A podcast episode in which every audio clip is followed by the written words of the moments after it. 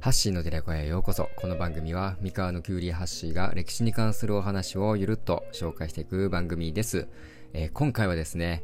大仏のあの特徴的な髪型についてお話ししていきます。えー、圧倒的な存在感のある大仏ですが、なぜあのようなパンチパーマのような髪型をしているのか気になりませんか？まあ、実はですね、あの髪型、ものすごく重要な意味がありまして、ラホツという最上位のカリスマ的存在のみに許された髪型なんですね。まあ、一つずつがですね、まるで巻貝のような作りになっていて、まあ、これこそが悟りを開いた仏像である証なんだそうです。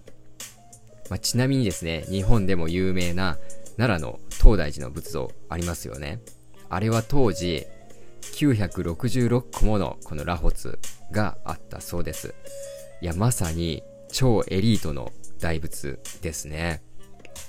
まあ、ちなみにですね、このラホツがない大仏は、まだ悟りを開いていない、まあ、いわゆる修行中の状態なんだそうです。いや、面白いですよね。この髪型に、まあ、そこまで意味合いがあるなんて、なかなか思わなかったんで、まあどう見てもね、あの大仏の髪型、パンチパーマにしか見えないかもしれないですけど、まあどうやらパンチパーマではなくて、このラホツという、まあ、悟りを開いたカリスマのみに与えられた証ということで、まあこれからですね、大仏を見る機会がある場合はですね、ぜひチェックしてみてください。はい、というわけで今日はですね、